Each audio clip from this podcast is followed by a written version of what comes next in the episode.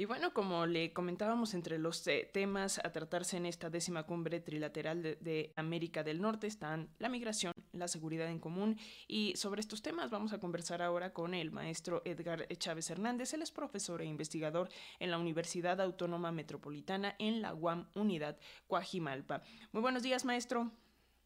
¿Qué tal? Buenos días,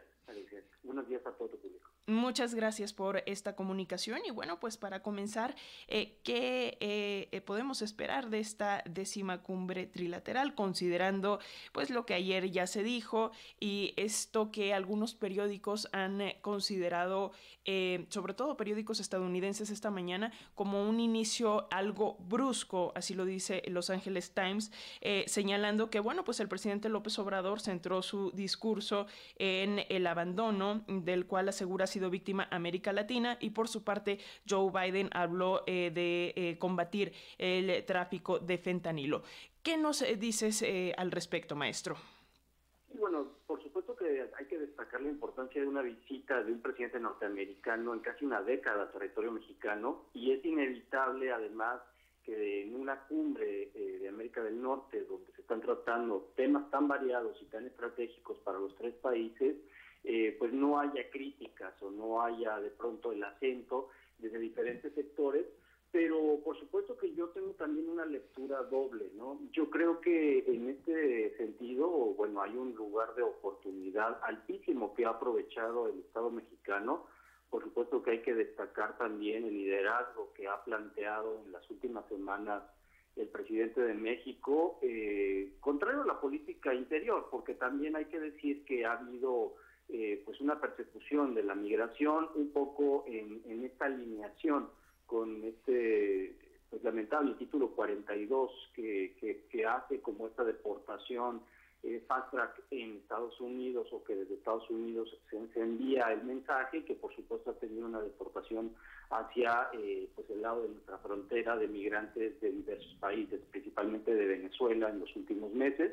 Y por supuesto que pues los diferentes grupos eh, políticos y de poder en Estados Unidos también estarán en la exigencia también de su propia agenda.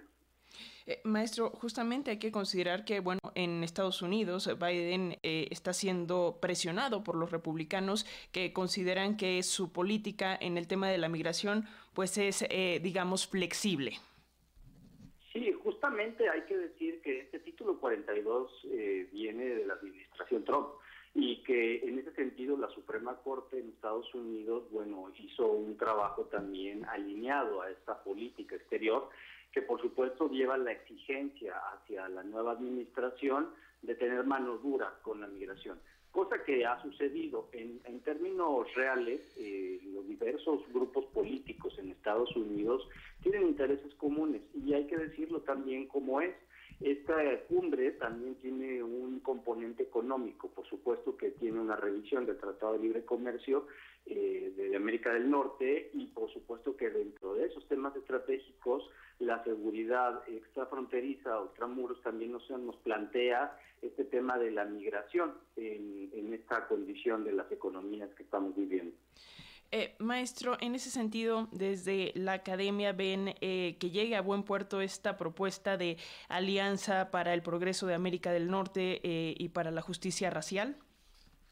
Pues en efecto es, sería positivo en términos de que se lleve a cabo como se imagina. Eh, tenemos que tener en cuenta que muchas de esas eh, propuestas políticas o esos grandes acuerdos que se hacen son sobre todo actos políticos y en ese sentido, pues como lo decía, o sea, un acto político importante es también esta definición del presidente mexicano para hacer un planteamiento más allá de México eh, con respecto a América Latina y América en general, pero creo que el planteamiento va de la mano además con una geopolítica que se está gestando en nuestro continente con este tema también de los golpes de Estado. Entonces, eh, esas condiciones eh, necesariamente tienen que pasar también por esa justicia social y, por supuesto, por el respaldo hacia las democracias. El caso mexicano es una de ellas y no creo que sea, eh, no creo que lo deje de pasar de largo el presidente mexicano justamente porque también ahí está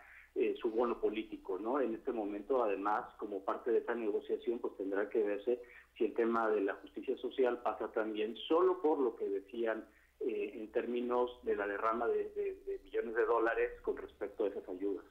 Pues eh, maestro Edgar Chávez Hernández, profesor e investigador de la UAM Unidad Coajimalpa, eh, si nos lo permite, seguiremos en comunicación para ver cómo se desarrolla eh, esta reunión, las actividades el día de hoy y tratar de, profundizar un poquito más allá de lo que pues algunos periódicos se han centrado, que si qué cenaron, que si en qué hotel y cuánto cuesta la noche en donde se hospedó Joe Biden. Vaya, hablar de estos temas con un poco más de profundidad, dada la importancia de esta cumbre. Maestro, te enviamos un fuerte abrazo y seguimos en comunicación. Muchas gracias, muy buenos días, saludos a todas las audiencias. Y bueno, también